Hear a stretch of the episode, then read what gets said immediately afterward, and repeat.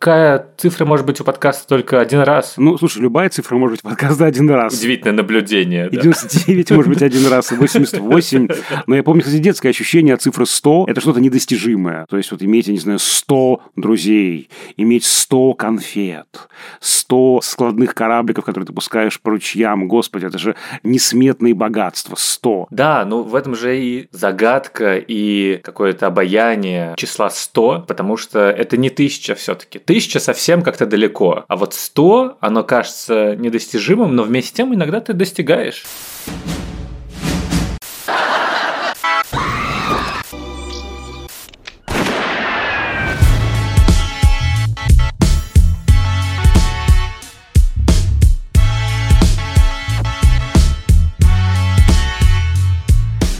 Всем привет! Это подкаст Кинопоиска крупным планом. Меня зовут Даулет Джинайдаров, я редактор видео и подкастов Кинопоиска. А я Всеволод Коршунов, киновед и куратор курса «Практическая кинокритика» в Московской школе кино. Каждую неделю мы обсуждаем новинки проката, иногда разбираем классические фильмы, а еще советуем, что посмотреть. Сегодня у нас совсем необычный выпуск, у нас, можно сказать, праздник. У нас, Всеволод, с тобой юбилей – Здесь нужна барабанная дробь, фанфары, звуки фейерверков, конфетти, шампанское, бенгальские огни. Вот это вот все должно быть вместе, потому что сегодня мы с тобой начинаем записывать эпизод номер 100. Ну и за эти два с лишним года произошло много чего. И у нас, и в мире, и в стране начинали мы вообще в локдаун и пандемию, и хотели выпускать раз в две недели, а потом как-то перешли на раз в неделю, потому что, видимо, ну, так много фильмов выходит, что, конечно, каждую неделю найдутся темы. И сейчас вот тоже ситуация. Да и записываемся мы опять, как и когда-то в том далеком июне 2020 года в разных местах. Но что меня радует, так это то, что наш подкаст, правда, для нас и, надеюсь, для вас тоже остается таким островком спокойствия и стабильности в этой ужасной ситуации. И даже когда, знаешь, у меня бывает, что в последние месяцы я иногда унываю, думаю перед записью, что вот, надо сейчас будет что-то говорить, а готовиться не хочется. И я посмотрел, конечно, кино, но мыслей не очень много, что-то выписал, и сейчас какое-то, возможно, будет мучение – Спустя буквально минут 15-20, после того, как мы с тобой начинаем болтать, Всеволод возвращается хорошее настроение и жизнь становится повеселее, чем была до этого, и как-то все становится ярче. Это, правда, удивительное ощущение. Спасибо тебе за это. Спасибо тебе, потому что диалог – это важно не только в разговорах о кино. И, кстати, это же важно. Аппетит приходит во время еды. Тоже вот мне часто бывает, что прихожу в дурном настроении. Вот я вот сегодня пришел тоже в плохом настроении. Но вот мы начинаем разговаривать, и какие-то мысли, которые ты не додумал, которые, может быть, как-то очень в черне сформулировал, они начинают играть новыми гранями, они выкристаллизовываются, или ты отказываешься от чего-то, я себе говорю, да, отказываюсь от чего-то, именно в диалоге. Ну, то есть это есть то самое расширение границ, которое очень важно. Вот лично для меня очень важно. Прежде чем мы начнем, собственно, этот эпизод и расскажем, как он устроен, я хотел анонсировать, что в конце выпуска у нас в честь юбилея будет небольшой конкурс. Пять вопросов на знание нашего подкаста, ответы на них надо будет прислать на нашу почту подкаст собакакинопоиск.ру. За правильные быстрые ответы на него мы дарим официальный мерч подкаста крупным планом красивые фирменные блокноты с нашей обложкой, внутри которых можно найти список 10 фильмов от каждого из нас. Как вы все, вероятно, знаете, все смотрят фильмы и параллельно записывают мысли в специальный блокнотик, ну или на специальную бумажечку. Пошурши, пожалуйста. А, у меня сейчас с собой нет бумажечки. А, я... хорошо, да. Вот сегодня, как назло, я пришел без бумажечки. Они далеко все бумажечки, да. Лер, пожалуйста, подложите звук шуршания, будьте любезны. Вот мы и решили, что наши подарки слэш-призы должны быть тоже как-то полезны в киноведческом познании фильмов, чтобы вы тоже смотрели и что-нибудь записывали в блокнотик. Так что дослушивайте до конца этот эпизод и ждите вопросов. Мы подумали, что подкаст крупным планом, конечно, ведем мы со Всеволодом, но по-настоящему он невозможен без вас, наши прекрасные слушатели и слушательницы. И в такую юбилейную дату захотелось уже наконец, чтобы прозвучали ваши голоса и ваши истории, и чтобы они доминировали, а не как обычно мы со Всеволодом забиваем эфир. Потому что кино как мне кажется, тем и прекрасно, что у каждого оно свое, и на всех оно влияет по-разному, и все люди смотрят и видят в фильмах что-то свое, личное, что откликается только в них, и это на самом деле есть самое ценное в произведениях искусства. Так что к этому эпизоду мы просили наших слушателей прислать нам истории, отзывы о тех фильмах, которые они, вы, могут пересматривать бесконечно. И которые, это важно, помогают или спасают в трудные времена. Ведь сейчас сегодня, в этом году, нам всем особенно необходимо именно такое кино. Кино, которое не разделяет и не рождает ненависть, а объединяет, дарит счастье, радость и надежду. Душеспасительное, дорогое сердцу кино. Вот. И, собственно, дальше будут э, звучать истории от наших слушателей, а мы время от времени будем врываться с комментами. А поскольку у нас все-таки душный киновический подкаст, то мы не могли не каталогизировать ваши истории и ваши голоса. Так что у нас будет выпуск, как обычно, по блокам, по смысловым категориям, как именно кино помогает и какие именно фильмы становятся вот этими самыми душеспасительными и то, что называется главными в жизни. Здравствуйте, Дуля, это Всеволод. Меня зовут Лена, и я хочу рассказать вам о своем любимом фильме. Может быть, не самым-самым любимым, но знакомым и комфортным, как «Квартира детства», как «Район, где вы выросли», как книги, перечитанные много раз. Это фильм «100 дней после детства». И посмотрела его впервые, когда мне было 19. По дороге из Петербурга, где я училась в Ярославль, где жила и живет моя мама. И смотрела его в ночном поезде фильм о взрослении, красоте и вечности этой красоты. Десять лет прошло, а я все еще смотрю и пересматриваю каждое лето, потому что красота вечна, а еще мы взрослеем каждый год. Знаешь, у меня есть очень странное такое детское впечатление от кино, самое раннее, наверное, да, и это, конечно, не кинотеатр. Это даже не комната, где у нас стоял телевизор. А это моя детская, где меня уже уложили спать. И я слышу голоса, какие-то голоса, помимо папы и мамы, каких-то других людей, какую-то музыку, какие-то звуки из-за стенки. И какая-то щелочка, значит, в двери. Даже я приоткрываю дверь. И вот на этой полированной поверхности стенки какие-то вот отцветы. И вот у меня это первое впечатление о кино, очень яркое. Но, конечно, эти первые детские впечатления, они же врезаются в память, и они с нами остаются навсегда. И это, мне кажется, очень понятно. И когда мы возвращаемся к этим фильмам, мы возвращаемся не только к этим фильмам, но и к себе в прошлом, к себе маленьким, к этому ощущению какого-то, не знаю, вечного лета, например, вечных каникул, какого-то счастья, тепла. Вот у тебя какие фильмы, вот, может быть, из ранних впечатлений, из того, что тебя действительно завораживает, и чему ты возвращаешься вот из детских переживаний? Ты знаешь, мне кажется, что я редко возвращаюсь в в детские переживания, потому что у меня все фильмы детства, которые я любил и которые я смотрел бесконечно с 6 лет до вот 16, э, пока был кассетный видеомагнитофон дома, условный «Терминатор», «Паркюрского периода», там, не знаю, «101 далматинец», я на них с какого-то момента не могу смотреть теми же глазами, к сожалению. Я вот показывал Маше, своей жене, Терминатора первого, с мыслью о том, что это прямо крутой фильм, он мне очень важен, я его смотрел в детстве много раз, и она такая, м-м, so проблематик, какой-то чувак, значит, спасает женщину, говорит ей, что он из будущего, и силком ее тащит в светлое спасение. Ну, как-то не очень хорошо, но я такой, блин, я этого не видел. Вот, потому что ты как раз воспринимаешь эти фильмы именно сквозь вот эту вот призму.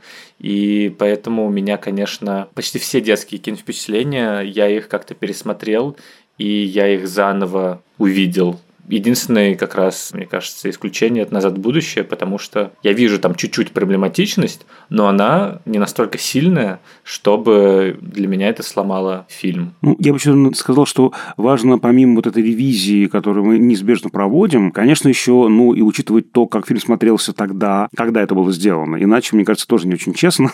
Если мы все будем пересматривать с нашей позиции, тогда вся история мировой культуры, ну, может пойти под нож, и часто справедливый нож, но все-таки мы должны учитывать еще еще и ту позицию, с которой все это создавалось. Но я понимаю, что очень многие фильмы, они именно ассоциируются с какими-то этапами, не знаю, жизни. Например, условно у нас с Красмашей есть фильм «500 дней лета», который мы смотрим раз в полгода, и который такое отсечка каких-то важных отметок, возможно, даже нашей жизни.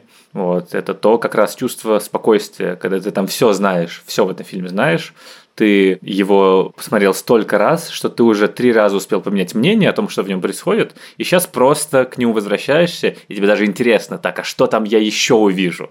Что еще будет нового. Я еще хотел э, вспомнить про то, что вот мы как-то с коллегами и друзьями это обсуждали, ну, примерно моими ровесниками, что какое-то особое ощущение от фильмов конца 70-х, начала 80-х, какое-то совершенно нечеловеческое ощущение влюбленности, само это изображение, это такую немножко блекловатую гамму этой пленки Свема, это кино моего детства, то, которое постоянно как-то мелькало по телевизору, и вот я уж всем уши прожужжал про гости из будущего, потому что не буду сейчас про нее говорить, да, про этот прекрасный мир, который, правда, хочется возвращаться. И иногда я ее пересматриваю действительно с наслаждением. Ты правда пересматриваешь ее, да? Да, у меня есть такие периоды, знаешь, когда я болею, например, да, вот лежу дома, и есть такая возможность как-то чуть снизить нагрузку, я с наслаждением прям вот подряд могу все это пересмотреть, и я вижу все несовершенство, там, техническое какое-то еще, но вот это родное какое-то для меня. Меня зовут Виктория, и я бы хотела пару слов сказать о своем любимейшем мультфильме, а точнее о серии мультфильмов под названием «Король лев», так уж с детства пошло, что при каждом просмотре у меня на душе остается чувство спокойствия и тепла, поэтому я искренне уверена, что где бы вы ни жили, сколько бы вам не было лет, в какой бы трудной ситуации жизненной вы бы ни находились, вы всегда найдете что-то личное и важное для вас. И я бы хотела завершить свое мини-признание в любви королю льву фразой, которая произносится во второй части. Ее произносит героиня по имени Киара мы одно целое. Мне кажется, это очень актуально на данный момент, и многим важно было это услышать. Привет, меня зовут Семен, и фильм, который играет важную роль в моей жизни, немного нестандартен, потому что это «Бесславные ублюдки» от Квентина Тарантино. Я первый раз его посмотрел году в 2014 когда поступил в новую школу и почему-то решил отпраздновать это просмотром фильма Тарантино. И с тех пор у меня появилась маленькая традиция. Я всегда смотрю «Бесславные ублюдки», когда заканчивается какой-то важный период в моей жизни. Например, я меняю места работы, места проживания, допустим, или заканчиваю университет.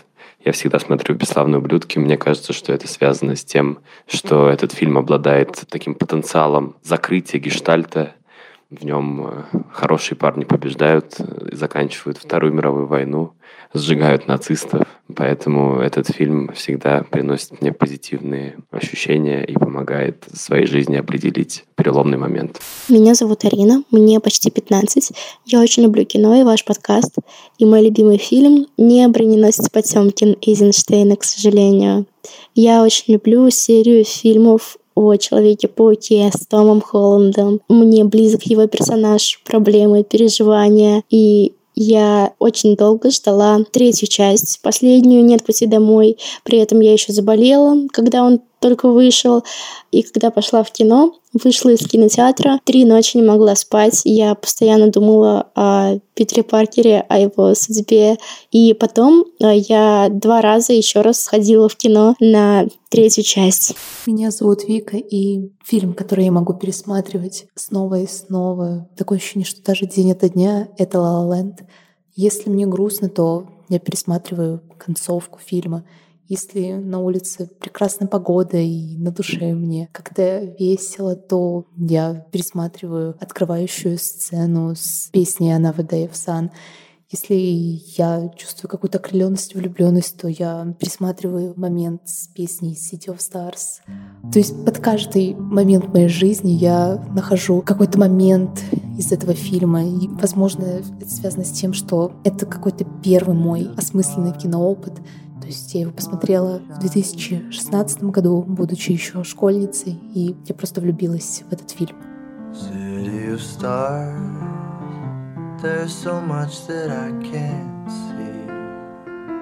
Еще я вспомнил, на самом деле, прям ряд фильмов, мультфильмов, точнее, которые я в детстве смотрел, и которые у меня ассоциируются именно с каким-то ощущением покоя, уюта. И так получилось, что у многих наших слушателей тоже с ними связаны такие нежные воспоминания. Я имею в виду, конечно, мультфильмы Хаяо Миядзаки, который, конечно, чемпион по душеспасительности. Давай послушаем аудио от нашей слушницы. Меня зовут Женя Осипова, я из Петербурга, а теперь живу в Турции. Мой любимый мультфильм «Унесенный призраками». Впервые я посмотрела его в 13 на кассете из видеопроката. В тот момент мои родители разводились, и это кино, где главная героиня спасает маму и папу от превращения в свиней, смогло меня утешить. Фильм помогает переживать тоску. Я смотрю его при расставаниях с партнерами, при потере работы, и теперь, когда срочно пришлось уезжать из страны, я сидела на чемоданах в аэропорту и смотрела на телефон, несенный призраками, и мне становилось легче. Самое душеспасительное, мне кажется, в его мультфильмах, что он удивительным образом может создать уютный, волшебный мир, который, тем не менее, жестко привязан к реальности и в котором происходит с героями довольно травматичные вообще события, но при этом в финале он дает надежду на то, что все хорошо будет. И это какое-то удивительное свойство. Известно, что сам по себе он довольно мрачный человек, но при этом он, видимо, желая задать тем, кто будет смотреть его аниме, какую-то прививку оптимизмом и надеждой, потому что так действительно жить в какие-то моменты тяжелее, в какие-то моменты легче, но, по крайней мере, у тебя есть какой-то образ того, как должно быть. Это еще, я думаю, сам образ Мидзаки работает на этом. Такой добрый, мудрый дедушка, который всегда поставит тебя на коленки, расскажет какую-то сказку, может быть, не ту, которую ты привык слышать, не какую-то такую прям карамельную, леденцовую, безоблачную, но какую-то такую свою, с такой интонацией совершенно незабываемой, особенной особенные, да, вот такой наш э, всех, не извините за такое слово, дедушка, да, и мне кажется, это вот правда такое теплое какое-то ощущение, обволакивающее, оно очень соблазняет по отношению к этим э, фильмам, они правда вот такие.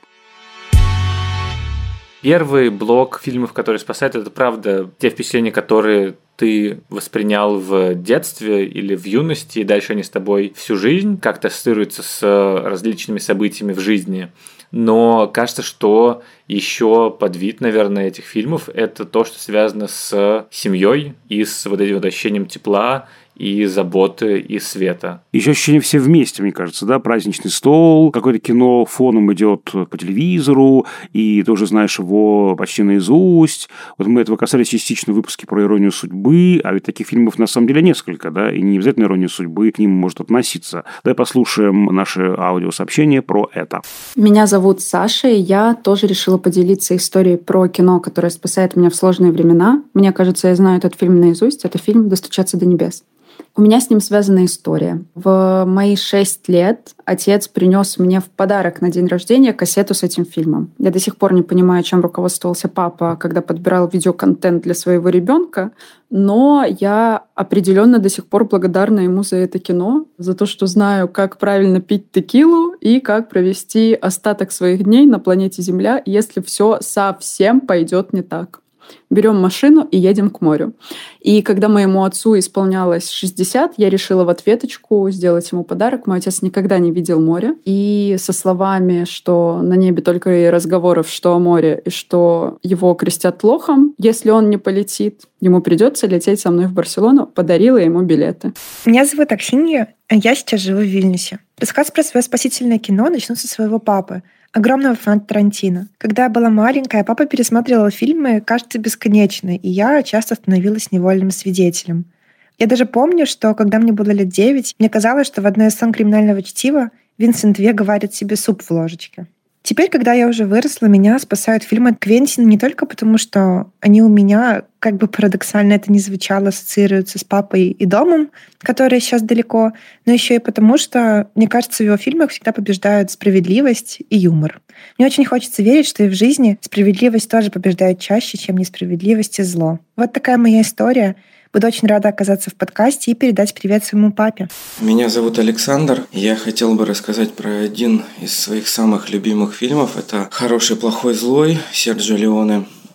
Этот фильм для меня очень много значит. Это воспоминания детства. Я помню, когда в начале 90-х я жил в Украине, в городе Винница, вместе с бабушкой и с дедушкой. Родители у меня были в другом городе. И мы с дедушкой вечером как-то сидели, смотрели телевизор и по одному из каналов показывали «Хороший, плохой, злой». Я тогда был абсолютно очарован этим фильмом. Кинематография, музыка, актеры. Вот, я помню, мы с дедушкой смеялись, как лихо главные герои друг друга пытаются обставить. Меня зовут Оля, и чувство комфорта появляется, когда я смотрю мультфильм «Бременские музыканты». Мы с папой в детстве знали всю пластинку наизусть и играли ее по голосам. И сейчас я могу включить мультфильм в любой момент. Вот мне снова пять лет.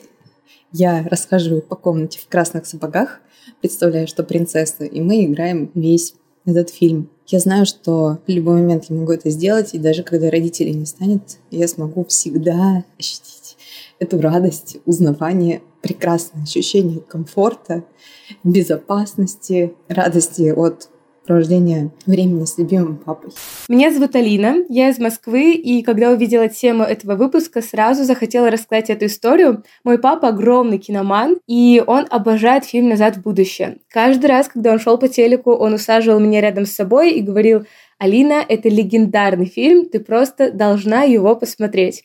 И еще его ужасно бесило, когда у меня патологически не получалось выговорить слово «доктор» у меня получался доткор. Он мне говорил, давай вспомним, как зовут того безумного ученого из «Назад в будущее». Я говорю, док. Верно, теперь просто добавь к этому тор, и получается Доткор. Есть ли у тебя какие-то истории, когда фильмы ассоциируются со старшими родственниками? Да, у меня есть позитивные истории, а есть несколько таких странных историй. Во-первых, конечно, фильмы Гайдая да, они с родителями ассоциируются. Ну, во-первых, Селезнева в разных фильмах, Наталья Селезнева немножко похожа на мою маму в молодости, как-то я ее ассоциирую с мамой. Мне еще очень нравилось, когда мама мне рассказывала, ой, а вот Иван Васильевич это по телевизору, да, а я его в кино смотрела, с подружками мы ходили, и вот такие у нас были впечатления. Или там «Бриллиантовая рука», а я ее в кино смотрела, эту картину.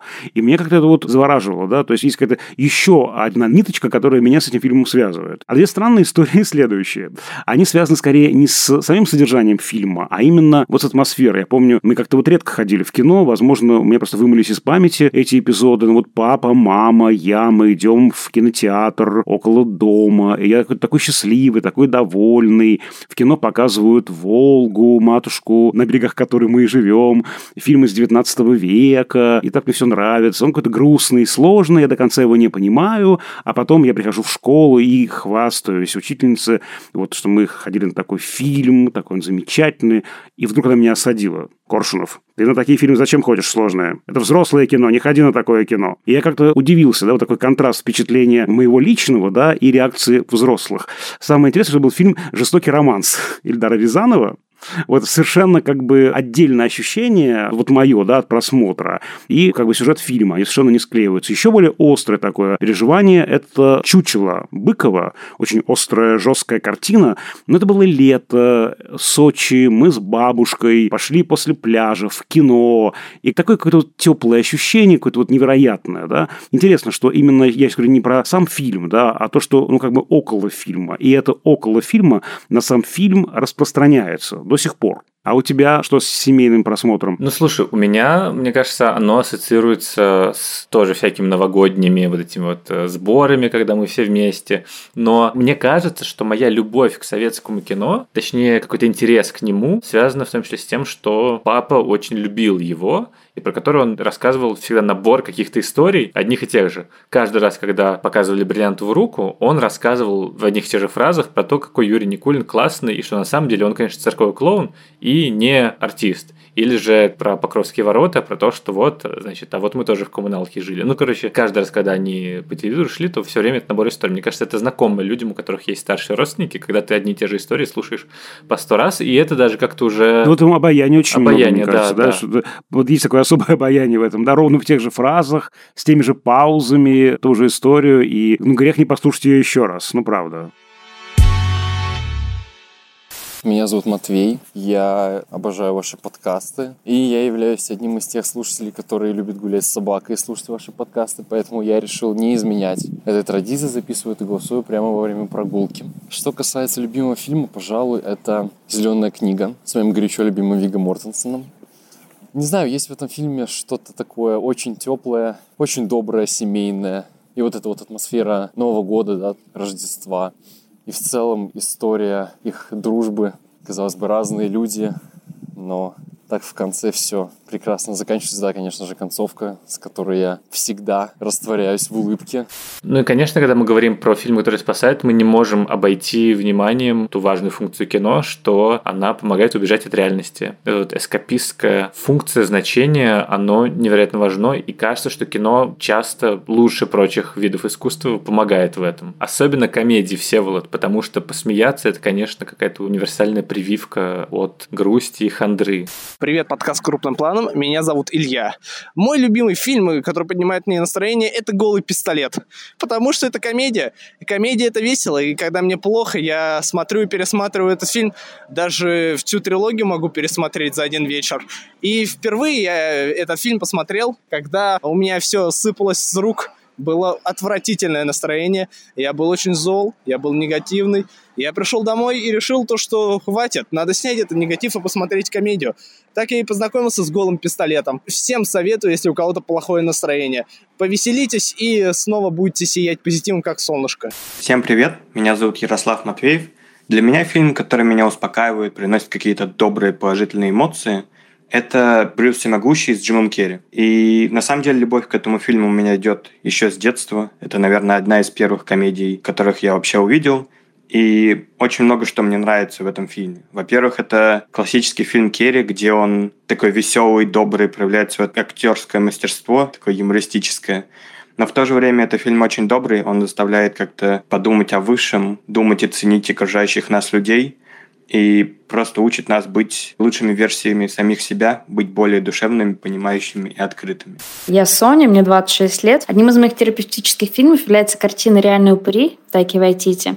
Это немного грустная история, но такой сюр и чистый юмор в каждом кадре, что, мне кажется, весь фильм можно разобрать как лук на хохмы и цитаты. А также для меня это редкий пример, когда русский дубляж в разы лучше оригинала. Особенно озвучка Александра Вартанова в роли Вега навсегда у меня в подкорке. Например, когда я выбираю одежду, всегда слышу в голове. классные штаны какие. Голосую обеими руками за реальный упыри, потому что это, конечно, прекрасное кино, тоже раз в полгода его смотрим вместе. И тоже обожаю русский дубляж. А ты вот не любишь ни комедии, ни, значит, другие жанры эскапистские, да? Вроде, например, сказок, фэнтези и так далее. Не то, что я прям не люблю, нет, конечно, слушайте, но я не думаю, что есть кто-то, кто не любит комедии. Ненавижу смеяться. Прям сижу такой хмурый все время. Прям ненавижу весь мир. Для меня комедия интереснее. Все-таки вот там, где смех не самоцель социальная сатира, например, да, какая-то комедия, которая выходит за пределы эксцентрической комедии, вот этих вот гэгов, трюков, какая-нибудь интеллектуальная комедия Вуди Аллена. Я обожаю фильм «Любовь и смерть», например. И мне очень кажется важным, что комедия – это такой действительно для нашего кино, для российского, невероятно полезный инструмент разговора о реальности. Собственно говоря, вот, наверное, если мы возьмем жанры в истории нашего кино, это вообще единственный жанр, в котором можно было легитимно говорить о каких-то болевых точках современности. Вот, и поэтому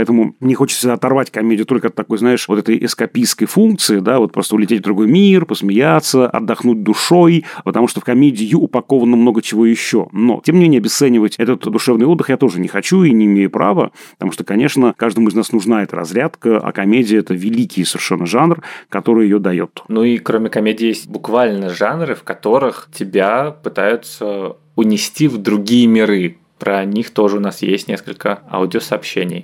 Меня зовут Максим, и мне, во-первых, очень хочется сказать спасибо вам за прекрасный подкаст, в котором теперь можно не только послушать о фильмах, но и наконец-таки самому о них рассказать, потому что об этом фильме я готов говорить всем, до кого просто дотянусь. Это «Крупная рыба» Тима Бертона. Этот фильм не просто всегда понимает мне настроение, он помогает мне в самые мрачные времена найти какой-то покой и спокойствие в этом совершенно неспокойном мире. Настолько там добрая и сказочная атмосфера.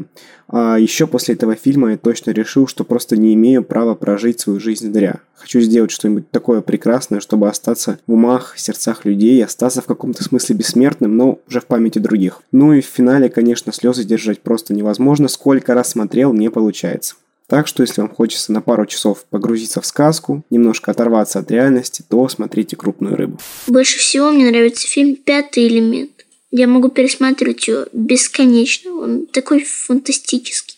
Там очень масштабные сцены. Мне он очень-очень нравится. Конечно, кино помогает нам прожить несколько жизней, оказаться в другом времени, в другом месте, почувствовать, ощутить, как устроено будущее или прошлое, или вообще какой-то иной сказочный мир, существующий по другим законам. И, конечно, это вот завораживающее ощущение того же пятого элемента. Я помню, это первый просмотр.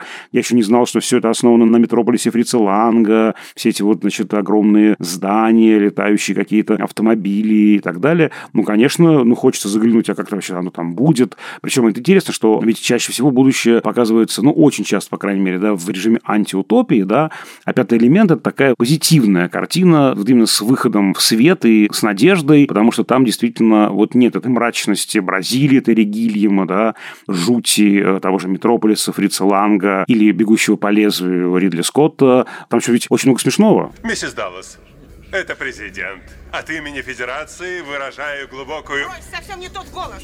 Наш президент идиот, а ты не похож на идиота. Значит, не хочешь даже поговорить с матерью? На маму тебе наплевать, да? Кстати, у нас есть один режиссер, фильмы которого довольно часто упоминаются как э, душеспасительные. И для меня это, кстати, очень неожиданно. Я, кстати, вот не думал об этой функции в фильмах этого режиссера. Он замечательный, прекрасный, и у нас есть выпуски про него в том числе, и про его картины, я имею в виду. Но что он лидером окажется, для меня прям это, ну, такой шок-контент. Про кого же мы говорим? Нет, это не Сергей Михайлович Эйзенштейн. Да, к сожалению, это не он, да, но не менее интересный автор. Меня зовут Полина. Хочу поделиться с вами своей огромной любовью к фильму «Отель Гранд Будапешт» Уэса Андерсона. При каждом пересмотре я удивляюсь тому, насколько многогранный. Когда смотрела его еще подростком, восприняла его как, э, скорее, удивительный аттракцион с кучей декораций. Позже, когда я уже познакомилась с Хичкоком, например, для меня фильм открылся с новой стороны, показал, что это такой отличный детектив с э, классным саспенсом. И вот совсем недавно при очередном пересмотре я заметила, что вообще-то это пропитанная ностальгией картина, показалось в этот раз каким-то символичным, что мир этого фильма очень похож на постсоветское пространство, в всяком случае интерьеры опустевшего отеля. И неизменно меня радует, что это комфортное кино всегда для меня есть и остается константой в супер неопределенные времена, как сейчас. Приятно вспомнить еще, что это именно тот фильм, с которого началась моя гранд-любовь к Уэсу Андерсону. Меня зовут Федор. Наверное, последние полгода начинаются вот эти проблемы, в том числе последние месяцы, и отвлечься от них мне помогает Уэс Андерсон, который делает для меня необыкновенные сказки, такие как «Адель Гранд Будапешт» или «Французский вестник», которые я с удовольствием пересматриваю. И в этот мир сказочный, в который я впадаю и забываю о многих-многих своих проблемах. Меня зовут Илья. Я живу в Карелии, в городе Петрозаводске. И если говорить о кино, которое спасает, то один из моих любимых режиссеров Уэс Андерсон, особенно ранние его фильмы, такие как «Поезд на Дарджилинг» и «Семейка Тененбаум». Мне кажется, что основной мотив всего творчества Андерсона в том, что самое главное в жизни – это доброта. И то, что любой человек, даже не хороший, даже негодяй, все равно заслуживает любви. Как ты думаешь, Сел, почему вот Уэс Андерсон действительно такой вот душеспасительный? Это потому, что у него кукольные миры? Ну, не только. Это, конечно, одно из объяснений, да. Ведь мы говорим про некую особую меру условности. Это как бы и сказка, и вроде бы что-то реальное. Вот эти вот цвета, эти композиции его знаменитые, да, они создают такое условное пространство, и при этом оно довольно реалистично. Вот мы с тобой размышляли по этому поводу, когда разбирали французский вестник. Для меня ответ как раз в том, что, с одной стороны, есть здесь вчувствование, да, мы прямо можем оказаться рядом с персонажами, прочувствовать их боль, а с другой стороны, есть ироническая дистанция, можно и посмеяться над ними, ухмыльнуться, и вот там такое разнообразие каких-то вот этих операций, так очень, ну, ведь не просто устроенное кино у него, даже вот на уровне эмоций, да, он здорово переключает эти эмоции, поэтому как-то вот я здесь бы, наверное, корень искал. А ты в чем видишь преимущество Андерсона? Ну, в том, что он говорит о действительно очень сложных, драматичных вещах, проблемах семейных, психологических. В ранних фильмах «Отель Гранд Будапешт» вообще там куча убийств и жесть происходит постоянно но при этом у него есть вот эта вот действительно оптика того, что это немного как бы игрушечное, и давайте мы отстранимся от э, всего этого как бы насилия, и оно будет выглядеть, ну, немного не настоящим. И так действительно иногда хочется смотреть на наш мир, который тоже сложный и непонятный, но ты включаешь у себя в голове внутреннего Уэс Андерсона и такой, ну ничего, зато как-то уютненько и комфортно даже получается. И у нас есть еще на мотив эскапизма не про конкретного автора, а про целый жанр голосовое. Привет, меня зовут Елена. Когда я хочу успокоиться, я включаю сериалы про Пуаро с Дэвидом Суше и Мисс Марпл с Джеральдин Макьюэн, Джулией Маккензи и Джон Хиксон. Пусть там убийства, кражи и всякие другие неприятные истории, но сама атмосфера этих фильмов меня невероятно успокаивает. Там милые деликатные шутки, красивые костюмы и локации. И всегда все заканчивается очень хорошо. Злодеи наказаны, а у сына помажены и салфеточки с вышивкой на своих местах. Ну, просто идеальный мир. Ну, кстати, у меня этот жанр, он э, входит в список уютного, комфортного, душеспасительного чтения. И, кстати, на эту тему есть ну, несколько статей. Почему, например, жанр детектива стал так популярен между войнами, между Первой мировой и Второй мировой? Потому что как раз в тот момент у людей выбило почву из-под ног. У них не было никакого представления о том, что в мире есть какие-то законы, о том, что все обязательно кончится хорошо. Плюс в той же Великобритании, например, это как раз период переустройства общества, по сути, где были понятные классы, а тут вдруг что-то меняется, и условный камердинер инженер или садовник, он не обязательно всегда останется на своем привычном уютном месте. И как раз в этот период и важно оказывается вот эта вот рациональная функция детектива, в котором, да, есть какая-то загадка, убийство, в котором что-то нехорошее происходит, но у этого всегда есть объяснение. У этого всегда есть ну, какой-то смысл и цель, а главное, на каждое преступление найдется свое наказание. Всегда найдется сыщик или детектив, который вычислит, кто убийца, и накажет его, и его уведут под белоручники в тюрьму, и справедливость и равновесие восстановятся. И в этом, конечно, огромная душеспасительная функция детективов. Да, это же даже было связано еще и с первым таким этапом популярности детектива, это рубеж веков 19-20, когда тоже уже близились тектонические сдвиги, была волна такого интереса к эзотерике, восточной мистике, был во многом кризис старой научной картины мира и рождение новой научной картины мира. Эти вот как бы все парадигмы перепрошивались, и нужно было вернуть веру в разум рациональное, да, в то, что человек может да, что-то в этом мире узнать, выяснить и этот мир не расползается на какие-то непонятные куски материи. Вот, и, конечно, это невероятная мощь э, у детектива. Не случайно именно в позднесоветское время, кстати, помимо мелодрамы, детектив был тоже одним из важных эскапистских жанров. Он помогал как раз зрителям вот, ну, как-то справляться вот с ну, непростой действительностью, с усталостью от каких-то идеологем, которые потеряли свой драйв, да, и так далее. Ну, казалось бы, да, это самая такая легкая, веселая сказка нам помогает, да, а вот иногда помогает совершенно совершенно такие странные истории, типа такого интеллектуального кроссворда, который нужно отгадать. Отгадаешь, ты молодец, ты разрешил какую-то ситуацию, одну частную, конкретную, а значит и другие ситуации ты можешь разрешить. Меня зовут Юля, и мой любимый фильм это «Унесенные призраками» Хаяо Миядзаки. Я посмотрела его еще учась в младших классах на маленьком таком кинескопном телевизоре, и вот теперь уже много лет этот фильм со мной. Для меня, прежде всего, это история о том, что с тобой в жизни могут происходить разные ситуации, и некоторые из них очень сложные, но ты совсем справишься, ведь в тебе есть много внутренней силы. И все сложные ситуации, которые с тобой происходят, призваны эту силу проявить. Даже если у тебя не все сразу получается, то на твоем пути обязательно найдутся те, кто тебя поддержит. И мне тут сразу вспоминается сцена, где маленькая Тихиру устала, грустная, она плачет, и к ней подходит Хаку и предлагает ей покушать, говоря, что ей станет легче. Она начинает кушать и плачет очень громко плачет. Хаку не уходит и поддерживает ее. И для меня это история о том, что забота — это и есть настоящее волшебство.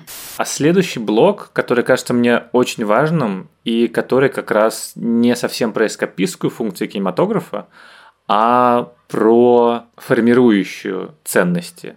Это те фильмы, которые в перспективе, по идее, должны бы и могут как-то влиять на людей, и на то, как они мыслят. Меня зовут Марина. Я хотела бы рассказать про фильм, который называется «Запределье» – «The Fall». Главный герой попадает в больницу и, не имея возможности ходить, начинает рассказывать сказку маленькой девочке, которая тоже лежит в этой больнице. Постепенно мы видим, как сказка переплетается с реальностью, как реальность переплетается со сказкой, и как эта маленькая девочка, которая была просто слушательницей, становится соавтором. И это важный посыл в этом фильме для меня. Он напоминает о том, что насколько бы маленьким ты не казался себе, насколько бы бесправным ты себе не казался, если ты во что-то веришь всем сердцем, то в тебе есть силы не согласиться с происходящим. В тебе есть силы повлиять на этот большой сказочный мир со своими злодеями, со своей магией, со своими всесильными бандитами и гигантами. Возможно, для этого нужна какая-то детская часть, и про нее нужно не забывать. Меня зовут Игорь, и своим спасающим фильмом я хочу назвать фильм Эльдара Рязанова «Небеса обетованные». Да, по сути, это трагичное кино с э, очень трагичным финалом, но для меня это всегда был фильм о том, что не надо бояться смерти, и о том, что пока ты живешь, что бы ни происходило в твоей жизни, какие трагедии и ужасы не происходили, всегда есть место настоящей человеческой доброте. И в фильме это очень красиво показано. Отличный сценарий, прекрасный юмор, великолепные актеры. Фильм каждый раз наполняет теплотой какой-то и добротой. Привет, это Катя Бахрова, студентка. Мое студенчество пришлось на тяжелое время. И как не унывать, когда все вокруг говорят, что это один из самых счастливых и интересных периодов твоей жизни. Не отчаиваться мне помогает фильм «Я шагаю по Москве» Георгия Данелия. Я люблю его за легкость, мелодичность, за свежий воздух, что есть в этой картине. И несмотря на то, что мы понимаем, где развиваются события, в какой стране, но эта энергия молодости, счастья, она просто наполняет фильм до краев. И самое главное, дарит надежду. Меня зовут Полина, и я хотела бы рассказать о своем фильме. В оригинальной версии он называется About Time. В русском прокате его перевели как «Бойфренд из будущего», что, на мой взгляд, ужасное название для данного фильма. И главная мысль фильма заключается в самом финале. Он говорит о том, что нам нужно уметь находить хорошее в любой ситуации, какой бы она ни была. Есть ли у тебя что сказать, Селд, по этому поводу? Потому что кажется, что ты много раз везде говорил, что такое кино, если не вредное, то, по крайней мере, оно не вполне правдивое. Наверное, у меня такой пессимистический взгляд. То есть, я думаю, что сила этого кино переоценена, потому что это, ну, на мой взгляд, такая иллюзия прекраснодушная. Покажем эти фильмы всем, и все станут лучше. Один пример. Я обожаю картину, она даже есть в этом перечне моих любимых фильмов в блокнотиках. Это фильм «Гордость» Мэтью Орчеса, фильм про солидарность, фильм про то, как в 80-е годы британские шахтеры вступили в коалицию с ЛГБТ-сообществом из Лондона. Их голос по отдельности не был слышен, но объединив свои усилия, они стали слышны и те, и другие, и, ну, как-то продвинулись в решении своих проблем. Для меня это очень доброе кино, кино про солидарность, про то, что вот каждого из нас можно сломать поодиночке, когда вот в этой метафоре веника, но когда мы вместе, уже никто нас не сломает. Но я вот задал этот фильм студентам для разбора, и я получил огромное количество таких прямо ксенофобских, гомофобных разборов. То есть нет, с кем-то этот фильм сделал эту работу, и кто-то пишет мне благодарности в этих разборах, а кто-то, наоборот, занял прямо противоположную позицию. Не знаю, я вот, наверное, в этом смысле пессимист. Все-таки, конечно, это кино замечательное, прекрасное, и такое кино нужно делать, и нужно его снимать, и нужно его показывать, но, наверное, все-таки от реципиента, от того, кто это смотрит, зависит львиная доля работы. Само такое кино нас не может перепрошить. Да, конечно, но мне кажется, что мы тут и говорим про личные измерения, и что у каждого, мне кажется, должен быть такой фильм, который ты посмотришь, и после которого ты будешь продолжать верить в то, что есть надежда, в то, что тебе стоит бороться, в то, что в мире есть доброта. Разумеется, эти все понятие и знание об этих эмоциях, оно не возникает ниоткуда. Если у тебя в жизни этого не было, то ты и кино будешь смотреть такой, что за дичь? Как вот в «Я шагаю по Москве» есть же этот Владимир Басов, замечательный полотер, который говорит, что вот была у меня любимая. Любимая была у меня, женщина. Я ногу вывихнул. Месяц не работал, она замуж вышла за другого. О, сюжет! И вот так тоже можешь смотреть на мир.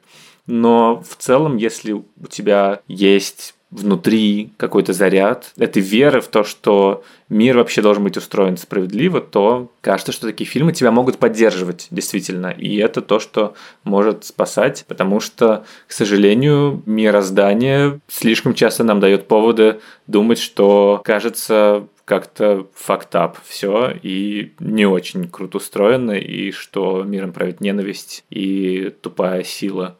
Вот. Но бывают и обратные примеры. И кажется, что кино способно, если не формировать эти взгляды, то, по крайней мере, их поддерживать в тех, в ком уже они присутствуют. Это очень похоже на такую подзарядку, да, можно действительно включить себя в некую условную розетку и подпитаться теми ценностями, которые ты разделяешь, в которые ты, может быть, уже начинаешь не верить, да, но ты все-таки понимаешь, что нет, есть эти базовые ценности твои, и вот есть произведения, где они они побеждают. Да, это очень понятно. Это действительно очень укрепляет вообще веру в этот мир. Меня зовут Соня, мне 27 лет, и у меня немало любимых фильмов, однако спасает меня каждый раз «Полночь в Париже» Вуди Аллена. Это очень красивая история любви, любви к одному городу, и меня всегда цепляет фраза главного персонажа о том, что Париж особенно прекрасен во время дождя, я тоже очень люблю дождь и живу далеко не в Париже, но если идет дождь, я всегда вспоминаю персонажа из этого фильма. И город предстает для меня в ином свете. Например, недавно я ехала в автобусе, вокруг все серо, уныло, но как только дождь заиграл по стеклам общественного транспорта, то это было чертовски красиво. Мне стало совсем по-другому. И э, в зависимости от того, куда направлялся автобус, влево-вправо, геометрия дождя менялась. Так что этот фильм не только поддерживает, он еще и помогает смотреть по-другому на самые обыденные вещи. Я могу смотреть его очень много раз в год, например, 10. Каждый раз, когда мне грустно, я включаю этот фильм, э, и он действительно помогает. Вот мы только что говорили про фильмы, которые помогают тебе подзарядиться и поверить в то, что где-то есть люди с твоими ценностями, которые снимают прекрасное кино, а есть фильмы, которые помогают тебе увидеть не какой-то именно ценностный ряд собственный, а прямо личные переживания. И кажется, что это как раз та самая функция увидеть мир другими глазами. Только здесь ты понимаешь, что не то, что у кого-то есть другой опыт, а что у кого-то другого есть тот же опыт, что и у тебя. И это, кажется, не менее важная вещь, которую действительно может подарить искусство. Меня зовут Валерия Шахова. Я из Воронежа. Осенью 2019 года я жила в московском общежитии, одиноко, дождливо, как настоящая разочарованная первокурсница – Фильмы и сериалы поверхностно отвлекали, но ощущение тяжести постоянно преследовало меня. Соседки по комнате несколько раз предлагали мне посмотреть мультфильм «Тайна Коко», но я отказывалась. Из-за названия я думала, что он про курицу. И я сама не знаю причин такой дискриминации кур. Но вот я наткнулась на афишу, включила, и это была настоящая трансформация моего состояния. Момент, когда житель квартала забытых ворчун слушает песню Хуаниты и произносит фразу «море воспоминаний», а потом исчезает — это экранизация всей моей внутренней боли того периода. Увидев ее выражение людьми, живущими за тысячи километров, принадлежащим другой культуре, я почувствовала такое единение, тепло, почувствовала не одиночество. Я даже немного завидую себе в прошлом, потому что сейчас эта связь, кажется, стала совсем тонкой. Но я верю, что все изменится. Remember me, though I have to travel remember me each time you hear a sad guitar. Добрый день, меня зовут Андрей, я бы хотел с помощью вашего подкаста лишний раз признаться в любви фильму «Лунный свет» Барри Дженкинса за ту необыкновенную нежность и теплоту, которую я от него ощущаю, потому что он позволяет понять, что в наших чувствах, одиночестве, потерянности мы не одиноки. И то, что человек на другом конце планеты может испытывать точно такие же чувства, что и ты, и тоже хочет любить, быть любимым, жить в спокойствии и нуждаться в человеке так же, как нуждаешься в нем ты. И то, как лунный свет через язык кино передает вот эти эмоции, делает их осязаемыми, это совершенно невозможно. Поэтому каждый раз на этом фильме я плачу, естественно, не только от красоты, да, но и от вот этой необыкновенной человечности, которой этот фильм пропитан с первой и до самой последней секунды. Бесценно, да, увидеть в фильме родственную душу, это правда.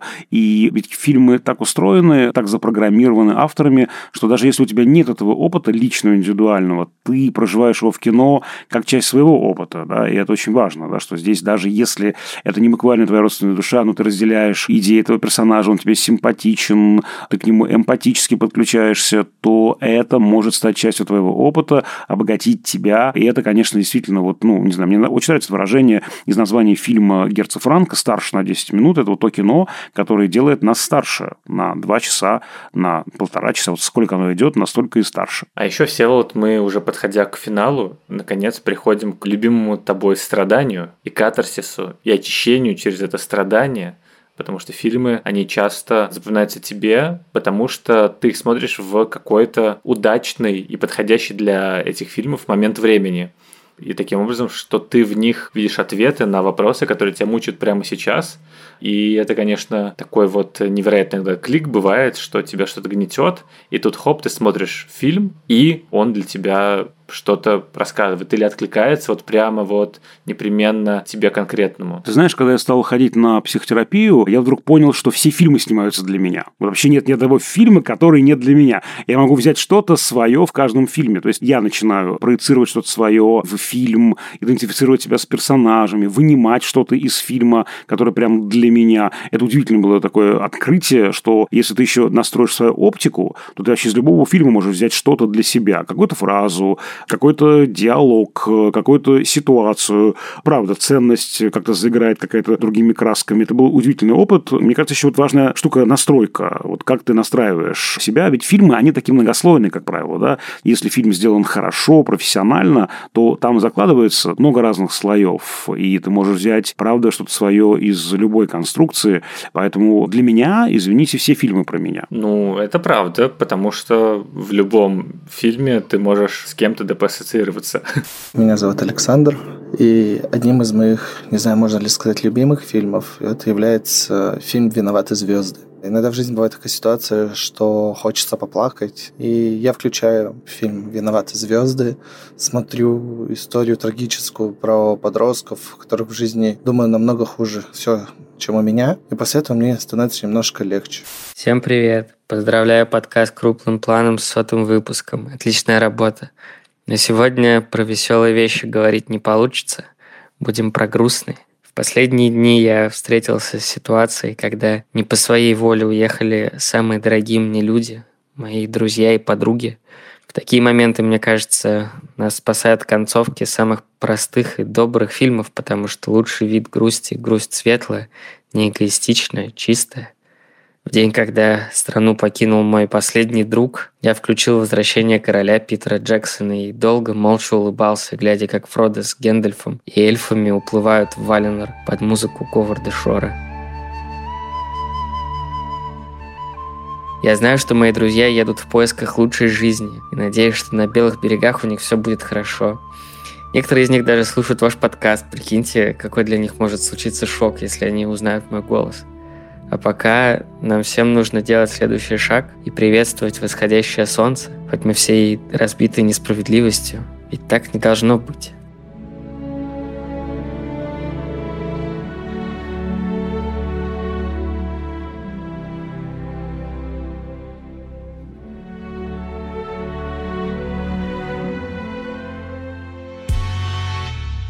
Я не знаю, как объединить все те фильмы, которые мы, а, точнее, наши слушатели так нежно, так светло и так глубоко любят, и которые им помогают в этой жизни.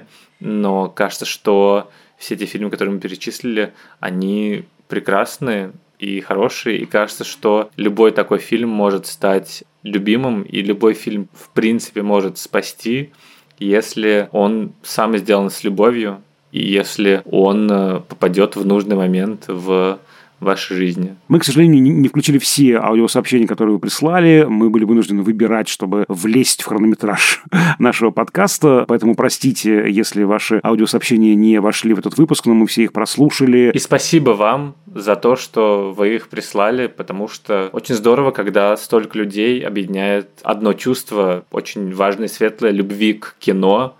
Спасибо, что поделились этой любовью. А теперь конкурс. А теперь конкурс. Конкурс. Викторина. О, Да. Да. Угадай-ка. Мы подготовили пять вопросов. Первые 10 участников конкурса, которые верно ответят на все вопросы, получат призы. Вот те самые блокнотики. Там в начале еще списки фильмов, которые мы любим больше всего. И наши комментарии еще по этому поводу, почему мы их любим. Да, и наш комментарий по этому поводу, да. Ответы присылайте на почту подкаст собакакинопоиск.ру с темой письма «Конкурс» до полуночи 24 октября. То есть 24 октября 23 часа 59 минут прием ответов кончается. А результаты конкурса мы объявим в выпуске, который выйдет 31 октября. Ну и в телеграм-канале общим планом, конечно же. И важно тоже деталь, мы точно сможем отправить призы по России, если вы где-то за рубежом, то, короче, давайте разбираться индивидуально. Очевидно, что по России это будет сделать очень просто и понятно как, а с другими странами будем разбираться уже действительно в каждом отдельном случае. Вот, вопросы. Первый, Всеволод, давай, зачитывай. Итак, вопрос номер один. Какого числа вышел первый выпуск подкаста «Крупным планом»? Вопрос 2. Кто из наших друзей-экспертов больше всего раз гостил в подкасте крупным планом за эти 100 выпусков? Вопрос номер три, на который даже я не отвечу. Какие фильмы про Гарри Поттера Всеволод все же смотрел? Еще разобраться вообще, какая разница между ними, этими фильмами. Какие-то я смотрел. Вопрос 4. В каком эпизоде Даулет, то есть я, пародирует магазин на диване? И вопрос номер пять. Сколько раз фамилия, именно фамилия Эйзенштейн, упоминается в выпуске «Почему Сергей Эйзенштейн – величайший режиссер в истории кино»? На этот вопрос, конечно, мы не требуем точного ответа, но выигрышными будем считать ответы с наименьшей разницей от верного числа. Вот э, эти пять вопросов. Присылайте нам ответы. Ждите блокнотиков. Всего 10 их разыграем, всего 10 будет победителей. Дерзайте, дерзайте.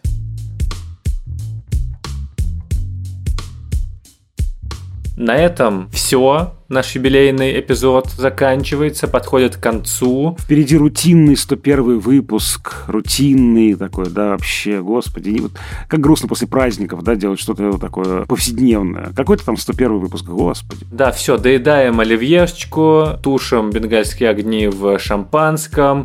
Надо убираться со стола, мыть посуду, выносить елку. С вами были, как всегда, и как еще, надеюсь, много выпусков, Даулет Джинайдаров, это я. И Всеволод Коршунов, это я. Мы ждем ваших отзывов, лайков и сердечек. Напомню, что мы есть на всех подкаст-платформах страны от Яндекс Музыки до Google Podcasts. Подписывайтесь на нас, пишите нам комментарии, пишите на адрес подкаст собака кинопоиск.ру не только ответы на вопросы нашего конкурса, но и ваши впечатления о наших выпусках, какие темы вас интересуют, о чем мы еще могли бы поговорить. Будьте с нами на связи. Подписывайтесь на телеграм-канал общим планом. Мы там выкладываем эпизоды, доп. материалы, опросы, картинки, общаемся со слушателями. И, в принципе, это такая доска объявлений. Если что-то появляется новое или что-то будет, то оно выходит именно там. Да, и у нас там есть выпуск 99 с половиной. Предыдущий выпуск, где мы отвечаем на вопросы наших слушателей. Да, возможно, его скоро выложим и во всех остальных стримингах. То есть, короче, у нас сейчас не сотый выпуск, он какой-то 102-й. Подожди, а мы считаем пилотный выпуск? Нет, нет, Пилоты нет. не считаем. Трейлер тоже Вопросы не не считаем. считаем. Трейлера не считаем. То есть, он же 103 должен быть вообще-то. Все, вот мы уличили до улета в наперсничестве. Понятно, уже 103 выпуск, товарищи. Над этим эпизодом работали звукорежиссер Лера Кусто и продюсер Бетти Исакова. До скорых встреч, товарищи. Товарищи, друзья, дамы, господа, слушатели, слушни. Слушни. Это как шершни, только слушни. Меня зовут Валентина, я из города Калининград. Трудную минуту я смотрю аниме «Берсерк» 97 года. Уж простите за спойлер, но в конце аниме главный герой попадает в ад, где всех его друзей пожирают демоны. Он также лишается руки и одного глаза. Я смотрю и такая, ну, в принципе, моя жизнь не так уж и плоха.